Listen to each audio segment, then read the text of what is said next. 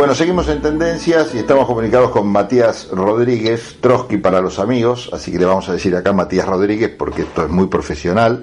¿Cómo te va, Matías? Pablo Galeano te saluda, ¿cómo andas? Bien, ¿cómo te va, Pablo? Bien, por suerte, por suerte todo bien. Bueno, estábamos comentando recién... Tengo doble personalidad, no le, no le cuentes a la audiencia, pero uno es Trotsky y el otro es Matías. Sí, tendría que ser, bueno, tenemos que buscar un personaje de representativo de, de las derechas, ¿no? De la derecha, sí. Claro, Bon Hayek, puede ser. Claro, está bueno, está perfecto. ¿Eh? Ahora que nos mandan a leer a algunos autores. Bueno, Trotsky, por ahora prefiero que seas Trotsky, por lo menos en este rato de programa. Como decíamos en la apertura del programa, estamos a casi mediados de, de diciembre, terminando el año. Salieron algunas noticias que tienen que ver, bueno, con eh, una suerte de alivio para la mesa navideña, que es este acuerdo que hizo el gobierno con las grandes cadenas de supermercados y frigoríficos para obtener a precios que realmente son la mitad de lo que lo encontrás generalmente en las góndolas, precios de cinco cortes de carne, para paliar un poquito esta situación gravísima que pone a la Argentina realmente en una situación muy extrema, ¿no? De ser uno de los países del mundo con más inflación mensual, lo cual es terrible y eso afecta sobre todo a los que menos tienen. Panorama bastante complicado el que nos recibe a fin de año. Y bueno, quería hacer con vos algún balance, si querés arrancamos por lo económico para meternos en lo que más nos gusta, que es lo político, pero quería ver cómo estabas viendo la cosa ya en vísperas de comienzo de un año nuevo. Sí, lo cierto es que lo que vos decís, digamos, habría que habría que eh, darle una señal de bonanza o una señal positiva a precios cuidados, porque sin esos precios, sin esa presión sobre el mercado, los precios se dispararían mucho más y el poder adquisitivo de la sociedad disminuiría, ¿no? A veces son medidas antipáticas, medidas que son muy criticadas por la centro derecha por, por esta cosa novelesca ahora de la, de la libertad y de que el mercado no interviene cuando en realidad si el mercado no si, eh, si el Estado no interviene, perdón, eh, la cosa sería mucho peor y esto se está viendo en este fin de año un poco bastante convulsionado. La economía necesita de arreglos, la inflación ha sido terrible este año, eh, la presión sobre el tipo de cambio también. Me parece que están, estamos en una situación compleja, pero que tiene, tiene su saldo positivo y es gracias a la intervención del Estado. Sí, exacto. Esa gran discusión que a veces se plantea, ¿no? Y cómo en los momentos más críticos se ve esa necesidad por lo menos para paliar la cosa mientras se logran soluciones de fondo, ¿no? Que ese es el gran problema, siempre se recurre a herramientas de emergencia, pero en paralelo no se piensan políticas de Estado. Y para que estas políticas de Estado justamente puedan llevarse a cabo, realmente se necesitan fuertes consensos, sobre todo en la situación crítica que vive la Argentina, que bien estás describiendo vos.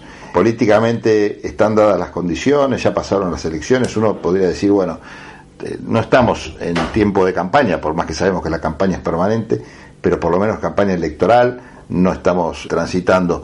Pero están dadas las situaciones como para lograr un consenso que permita o que le permita al gobierno de turno tomar las medidas necesarias como para marcar aunque sea un rumbo, que creo que es lo que falta, ¿no? Sí, yo creo, yo creo que hay dos cosas. Por un lado el consenso que necesita el gobierno para transitar estos dos años y en eso se dan tácticas políticas erróneas o acertadas según, según de dónde las mires. Y el otro es el, el gran problema que tiene la democracia argentina, que no logra consensos de mediano y largo plazo. Esto ya lo hemos charlado, pero vale la pena repetirlo. Digamos, el gobierno necesita el acuerdo con el fondo, por lo menos para transitar estos dos años con alguna, alguna ventaja sobre, sobre la economía local y necesita de la oposición, necesita del Congreso, necesita de los acuerdos. Ahora, la intención de hacer esos acuerdos es aparentemente solo por esa necesidad, no por la necesidad de, reconstruir la democracia y de, darle a la Argentina un, un, desarrollo sostenido. Eso es lo que más a mí me preocupa por lo menos. Yo pensaba el acto de la Plaza de Mayo, ¿no? El presidente y la vicepresidenta invitaron a Lula y, y a Pepe Mujica, que nos agradan, digamos, por lo menos a mí. Sí, sí, eh, tendrían, esos actos tendrían que ser más amplios. Tendría que haber estado los expresidentes. No nos quedan tantos vivos, pensaba el otro día, ¿no? Eh, en, otros países esos actos incluyen a expresidentes de distinto color político, porque en definitiva lo que se festeja es la, recuperación de la democracia para todos los argentinos, no para un sector.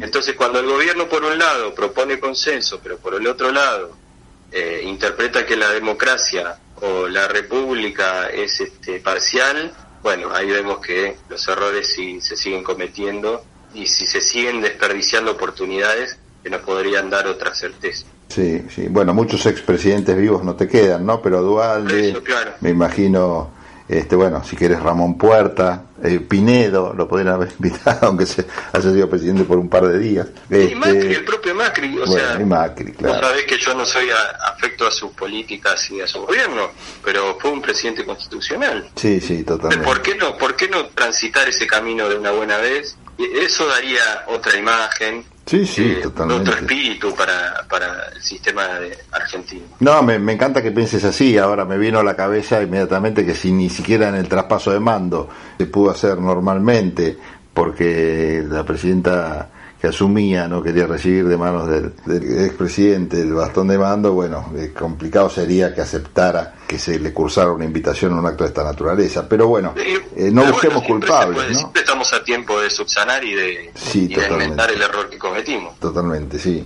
Eh, bueno, eso me lleva a hablar también, ya que lo, mencionaste vos a Macri, yo la mencioné a Cristina, de temas que tienen que ver con la justicia, ¿no? La justicia este año termina con varios temas interesantes en carpeta. Bueno, carpeta, cuando hablamos de justicia, no es la palabra más alegre para encontrar, ¿no? Pero con muchos temas pendientes que se abren no solo a una discusión, sino también a, si son bien tratados, a reformas interesantes para una justicia que está muy cuestionada, muy mal vista, y sabemos lo importante que es tener ese ámbito que cuente con una credibilidad importante justamente para tratar de que sea una instancia de control de los otros poderes, aparte para la ciudadanía también es bueno confiar en la justicia, ¿no? Porque ordena de una forma la convivencia también de los ciudadanos en, el marco de una sociedad. Ahora, la justicia eh, está, por ejemplo, tratando el tema de la reforma del Consejo de la Magistratura en función de una sentencia de la Corte Suprema de Justicia que se hizo esperar mucho y parece que para el 2022 este tema estaría llevándose a cabo, esta reforma del Consejo de la Magistratura, que pretende nivelar la injerencia del, en este caso del Poder Ejecutivo en este órgano que es importante, ¿no? Porque recordemos que el Consejo de la Magistratura elige jueces, jueces que faltan en el país, en distintos juzgados, que hoy por hoy están funcionando con jueces subrogantes, lo cual hace que tengan montañas de causas y no puedan dictar justicia en el tiempo adecuado y sabemos que la demora en la justicia no es justicia en muchísimos casos. Y no solo esto, sino también tiene a su cargo la sanción a los jueces que no cumplen bien sus funciones. En fin, es un órgano importantísimo que hoy por hoy, con esta reforma que hizo Cristina Kirchner, la verdad es que funciona de una manera bastante desequilibrada con más consejeros se supone que eh, va a estar más equilibrado el tema, aunque va a tener más poder la Corte Suprema de Justicia, pero se supone que va a funcionar un poco mejor. Es, es interesante que estemos atentos a este proceso, uno de los tantos que forman parte de un paquete de medidas muy importantes que si se llevan, como decía, a cabo de una forma prolija y como corresponde, pueden mejorar el funcionamiento de la justicia. Y bueno, está muy cuestionada, no mencioné en vano a Cristina de Macri porque eh, todo el mundo está poniendo la lupa en los procesos que ambos los tienen eh, preocupados y que, desgraciadamente o no, ven que se están cayendo uno a uno, ¿no? Por varios argumentos jurídicos que no vienen a caso ahora comentar, pero la sensación que uno tiene en general en la sociedad es que hay cierto nivel de impunidad en los niveles más altos de la esfera política eh, y esto, por supuesto, no le hace bien al, al sistema, ¿no? No, además, la, esa impunidad no atraviesa, atraviesa todos los partidos políticos. Lo que me parece es que la, la, la politización de la política y la judicialización de la justicia, la politización de la justicia nos hizo mucho mal, porque no se resuelven los temas políticos en la justicia, se resuelven en la política. Entonces, tirarse carpetazos, como decías vos, modificar el Consejo de la Magistratura, eh, avanzar sobre los juzgados, designar a los jueces según la ideología política, son problemas que si bien venimos arrastrando hace muchos años, se ven hoy agravados y eso me parece que tampoco le da seriedad al sistema de contrapeso como vos bien decís. Y por otro lado, veo que la, la justicia en general, no quiero, no quiero hacer generalizaciones, pero se mira un poco el ombligo. Y dado que en los últimos días han ocurrido hechos eh, donde interviene la justicia eh, lamentables, eh, me parece que deberían dejar de, mirar un poco como Oropi y la justicia federal, impulsar una reforma que tenga que ver con la vida cotidiana de las personas, que fue también una de las propuestas de Alberto en algún momento, fue esa reforma que no sabemos qué, pasó. Sí, una lástima. Eh, se perdió, se perdió en la nebulosa y que tampoco tenía una mirada muy profunda sobre lo que le pasa en el día a día a la gente. Vemos en, en los femicidios, en la violencia en la calle, en el gatillo fácil, cómo actúa la justicia y vemos también cómo debería actuar. Sí, sí, sí. Entonces me parece que, bueno, hay reformas y reformas, ¿no? Y necesitamos en este fin de año convulsionado parar un poco la pelota y mirar que la Argentina necesita profundas reformas, ¿no? En lo económico, en lo judicial, en lo legislativo. Eh, tenemos muchas deudas y me parece que el año que viene va a ser un año bastante convulsionado, pero también hay que poner el acento en las cosas de largo plazo, que es lo que venimos repitiendo lo que, hemos repetido durante todo este año, ¿no, Pablo? Sí, tal cual. No, aparte es importante, mira, voy a poner un botón de muestra que quizás sirva para entender la importancia de esto que vos decís que es no solo los temas macro de la justicia, yo hablé de Consejo de la Magistratura, la reforma del Ministerio Público Fiscal es otro tema también importantísimo, quién va a la Corte Suprema de Justicia, que también se tiene que definir eh, esa vacante, cómo se ocupa, el tema de los temas de género, eh, son todos temas muy importantes, pero como que suenan medio alejados de la gente. Y vos lo que decís es algo muy bueno, que es la necesidad de que la justicia se acerque a la gente. Y una forma de que esté cerca de la gente no solo tener los tribunales eh, necesarios, que también faltan en muchos casos, que atiendan los casos eh, cotidianos o, los fueros que existan, sino que funcionen mejor y rápidamente. Acá creo que el tema de la rapidez y la inmediatez es importante. Y el botón de muestra, por ejemplo, que quería traer a cuento, tiene que ver con el acceso a la justicia, es decir, el contacto real que puede tener la gente a esta herramienta que le brindan los jueces para solucionar sus problemas.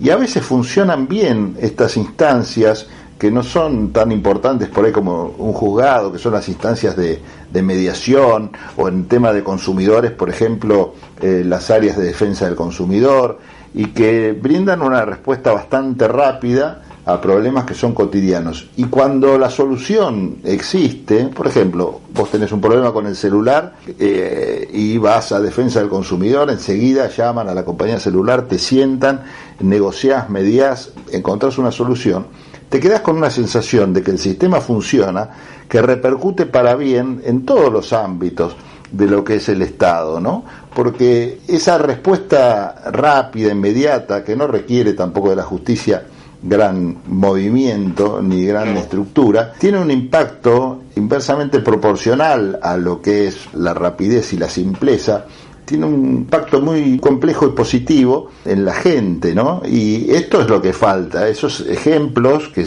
los podés encontrar muy puntualmente en algunos lados de la justicia y en otros no. Pasa todo lo contrario en materia de seguridad, todas estas sensaciones que se van sumando, desgraciadamente hoy la balanza inclina más al lado negativo que lo positivo, pero es tan fácil con el ejemplo o con el buen funcionamiento de la justicia revertir esa mala imagen que tiene y generar confianza, que es una pena realmente que no se pueda avanzar en este sentido. Como vos decías, la reforma de Alberto era muy buena en general, pero faltaba lo que decíamos al comienzo, los consensos necesarios para mandarse una movida de esta naturaleza. Y bueno, desgraciadamente no solo no, no se pudo hacer, sino que tampoco contemplaba estas herramientas que dinamizan un poco la justicia y la acercan a la gente. El otro día un periodista, Enrique Vázquez, publicaba, en, y periodista colega acá de, la radio, publicaba en su Facebook un fallo de, cámara eh, y decía y pedía una suerte de traducción, ¿no? porque no se entendía absolutamente nada de lo que decía. Vos estás acostumbrado a leer fallos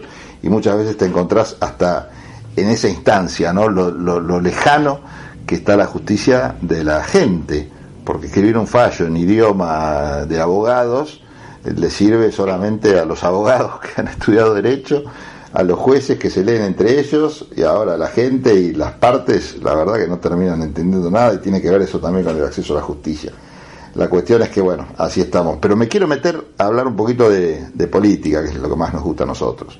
Hablamos de, de la necesidad del consenso, veíamos cómo la política se metía en los temas judiciales, pero quiero chusmetear un poco qué pasa con los partidos. Empecemos por el partido de gobierno, que tiene una, no sé si una interna, pero la verdad que parece que uno tira para un lado y para el otro, y no hablo solo de Cristina, sino también las tensiones internas que hay. Es cierto que hablamos de un frente, ¿no? Un frente está conformado por varios, varios partidos, pero se supone que tendrían que tirar todos para el mismo lado y estamos viendo alguna suerte de, de convulsión. No sé cómo lo ves vos. Sí, no, yo creo que a veces eh, creemos que nuestro sistema funciona como el sueco o el dinamarqués y en realidad esto es Argentina y nosotros no estamos acostumbrados a, a convivir eh, con el funcionamiento de coaliciones, ¿no? Y creemos que las disputas internas eh, es porque, porque eh, creemos o subestimamos las disputas internas y creemos que en cualquier momento las coaliciones se rompen por alguna disputa política y eso eso no es así. Los partidos discuten, tienen diferencias, dirime sus diferencias. El problema que tenemos es que lo hacen públicamente y llevan llevan sus este, discusiones que las tienen todos este, eh, los partidos y las coaliciones a la, a la, televisión, a la radio, a los medios. Ese es el problema, ¿no? Porque el debate interno no está mal, más cuando sabemos que, eh, por ejemplo, el Frente de Todos eh, fue una coalición electoral para derrotar al macrismo, digamos, no para, para gobernar, no se conformó para gobernar. Entonces, bueno, se unieron distintas patas de una, de una mesa y ganaron la elección. Después se les complicó mucho porque no estamos acostumbrados a funcionar así, porque tenemos un sistema presidencialista, porque estamos acostumbrados a liderazgos muy fuertes. casi todos los presidentes argentinos provenían, conformaban un liderazgo totalmente abarcador, que hacía que las decisiones las, las terminara tomando una sola persona.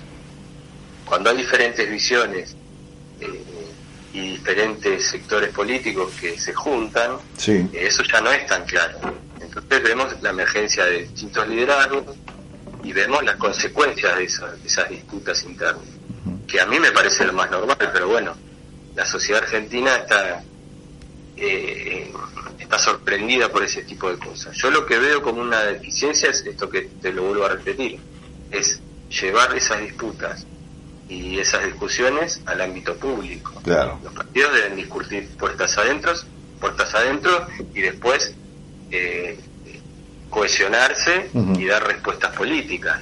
Me parece que incluso en el Parlamento, ¿no? Sí. Eh, si, si no me gusta algo, pateo el tablero y me voy o hago otra cosa, eso le hace... No está mal que suceda, lo que, lo que no hay que hacer es procesarlo en los medios y hacer de eso una, un escenario político de donde se disputan cargos y no ideas. Bueno, claro. No están discutiendo qué van a hacer con la Argentina, cuál, cuál va a ser la reforma tributaria, cuál va a ser el mejoramiento del Estado, cómo hacemos para mejorar la productividad, cómo hacemos para eh, que la educación sea un motor del desarrollo, esas cosas no ni, sí, ni de casualidad, lo que discuten son estructuras de poder que finalmente eh, responden a proyectos personales. Y eso es lo que nos hace mal.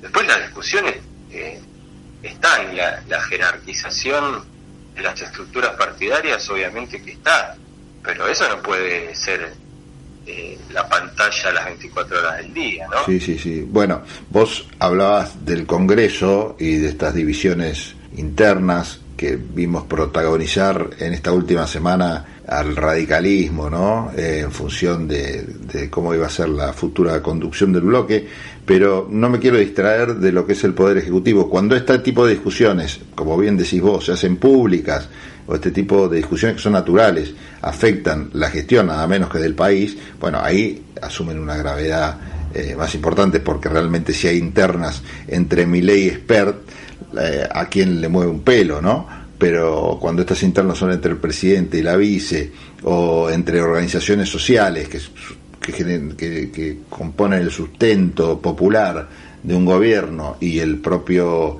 eh, y, los, y, los, propios líderes de ese gobierno, bueno, ahí tambalea no solo el partido, sino también el país, ¿no? Tambaleamos todos. Esto también es, se complica más. Pero bueno, eh, metí la cuñita radical para hablar un poco del, partido que queda en 2022, si bien falta una decisión importante que se va a dar dentro de un par de días, que tiene que ver con la conducción del partido a nivel nacional, la elección del comité del presidente del Comité Nacional también generará seguramente una bisagra en lo que es la conducción y condicionará al partido para el 2022. Creo que fue interesante ver cómo se dirimían públicamente algunas cuestiones que quizás se podrían haber dado esas discusiones en un marco, no digo de intimidad o secretismo, ¿no? pero sí sin poner en riesgo ya no lo institucional, pero sí la, la imagen o las expectativas que muchos votantes del radicalismo tenían en el partido en función del buen resultado de las elecciones anteriores. Acá que primó la mezquindad, el cálculo electoral. Por un lado tampoco veo que esté mal que primen esas cosas, ¿no? Pero yo rescato lo que decías vos, la falta de discusión de ideas me parece que es lo, más grave, no la discusión en sí, pero sí la falta de discusión de, de ideas o de propuestas, ¿no? Sí, además, digamos, eh, lo que se debe dar públicamente sí es el debate de ideas, porque vos disputás hacia adentro y hacia afuera de los partidos representaciones, y eso no está mal, porque vos tenés que hacer, tenés que hacer claras esas diferencias mm. y que la gente decida en las herramientas que son las pasos. Por eso hubo paso, por eso se definió. Ahora, una vez que que se define la idea, los cargos de poder, mm. eh, la estructura de poder sí debe darse a puerta cerrada. Porque eso no eso no, no, le interesa a la sociedad quién va primero, quién va segundo, porque ya decidió qué ideas quería que, ser representadas. Mm. Entonces me parece que eh, le hace daño, le hace daño a la política y le hace daño al sistema eh, evidenciar estas disputas de poder terminan perjudicando en, este caso a la coalición opositora en su búsqueda de, poder real, ¿no? Y me parece que están atravesadas, los, bloques hegemónicos en Argentina están atravesados por disputas internas, como vos decías en el caso del Ejecutivo, porque los intereses no son los mismos. Por más que haya coaliciones que van juntas a las elecciones, los intereses hacia adentro no son los mismos, no representan lo mismo Cristina que Alberto, que Massa y por eso hacia adentro del bloque hegemónico disputan eh, ideología y poder.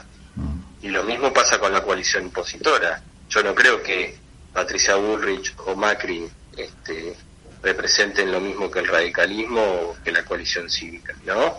Bueno, cuando esas disputas eh, atravesadas por intereses económicos florecen es porque eh, se sienten cerca del poder. Cuando hablo cerca del poder me refiero a las presidenciales de dos años, de dos años, ¿no? Entonces hay que estar atentos a, esa disputa, que es la real, que es la que no, no aparece tan gráficamente en los medios, Está buena esa, esa lectura y está bueno que, que lo tomemos como una recomendación, ¿no?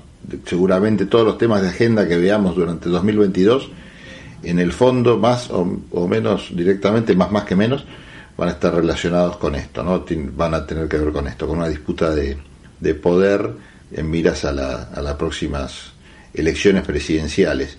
Y por último, no sé si tenés ganas, sino decirme, mira, no, no tengo ganas, ya me aburrí de hablar del tema, no pienso hablar y cortamos acá. No, mientras no aburramos a la audiencia, ah, podemos hablar todo el día. Vos sabés que me importa bastante poco la audiencia. Son todos una manga de son todos una manga de egoístas y traidores que se van a escuchar a otras radios, así que la verdad es que si se aburren, que, se aburran, gente mala. Son cuatro o cinco igualmente, ¿no? Pero a esos cuatro o cinco por ahí les interesa saber tu opinión o qué podemos decir sobre, no quiero decir fenómeno Milei porque está medio quemado ya el, término el calificativo, pero sobre la aparición de estas derechas que siempre tenían su espacio en la Argentina, ¿no? Después parece que se habían guardado un poco, pero con, con la aparición de Javier Milei parecieron encontrar ahí un, un buen exponente de sus ideas, de su descontento. La cuestión es que nadie daba dos mangos, después en las urnas se mostró otra cosa, se confiaban desde algunos sectores que era una expresión de la elección paso y que no iba a pasar lo mismo en las generales, finalmente se ratificó esta tendencia, eh, ahora se especula que es un, algo que se da solo en la ciudad de Buenos Aires, pero que no va a tener impacto en el interior. Sin embargo, eh, ya hay preocupación de algunos partidos políticos y, y de parte de la sociedad por el nivel de conocimiento amplio que tiene particularmente la figura de Javier Milei en el interior del país y esta idea que fue manifestada por Maslatón, por, por lo menos el principal operador político de Javier Milei, de realizar alguna suerte de expansión a nivel nacional. No hablo de preocupación o no preocupación, porque creo que esto tiene de bueno la democracia, ¿no? que cada uno después elige lo que, lo que quiere, pero claramente hay un resurgimiento de la derecha en la Argentina que responde seguramente a lo que es la tendencia mundial. Sin embargo, bueno, sacando experiencias importantes como la de Brasil con Bolsonaro y la de Trump en los Estados Unidos, en general en Europa uno observa que estas expresiones son expresiones más bien que quedan encapsuladas en lo local, ¿no? Bueno, en realidad no tanto, ¿no? Pues si vas a España tenés eh, Vox, en Francia les está yendo bastante bien también, pero eh, ¿debemos pensar que en la Argentina va a quedar esto encapsulado en la ciudad de Buenos Aires o podemos especular que puede llegar a tener crecimiento a nivel nacional?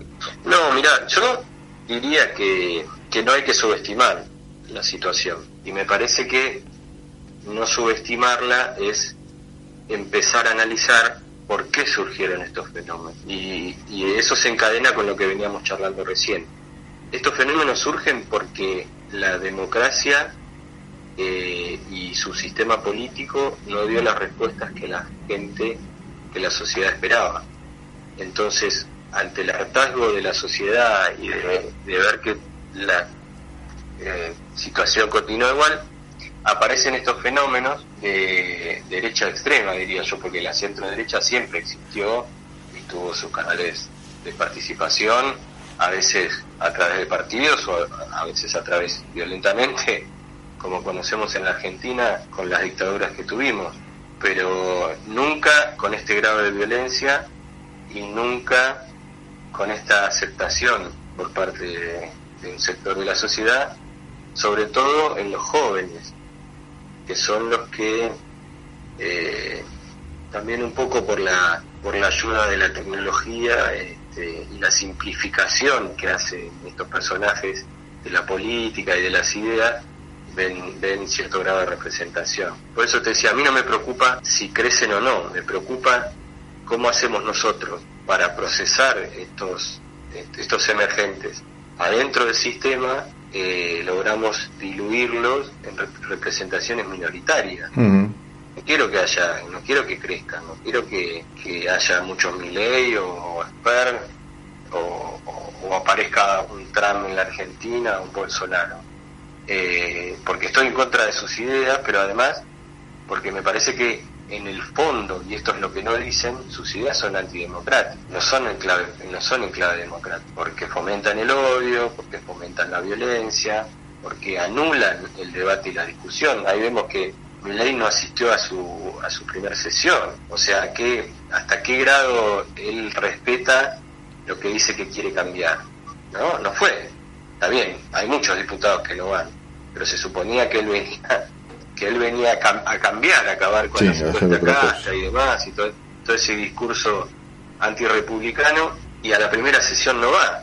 Es eh, puede ser tragicómico, pero si esto se sigue incrementando, si sigue calando, eh, podemos tener problemas más graves. Parece que hay que ser inteligente en las respuestas, en la nueva agenda de, la centroizquierda, o, o si querés de todos los partidos, ¿no?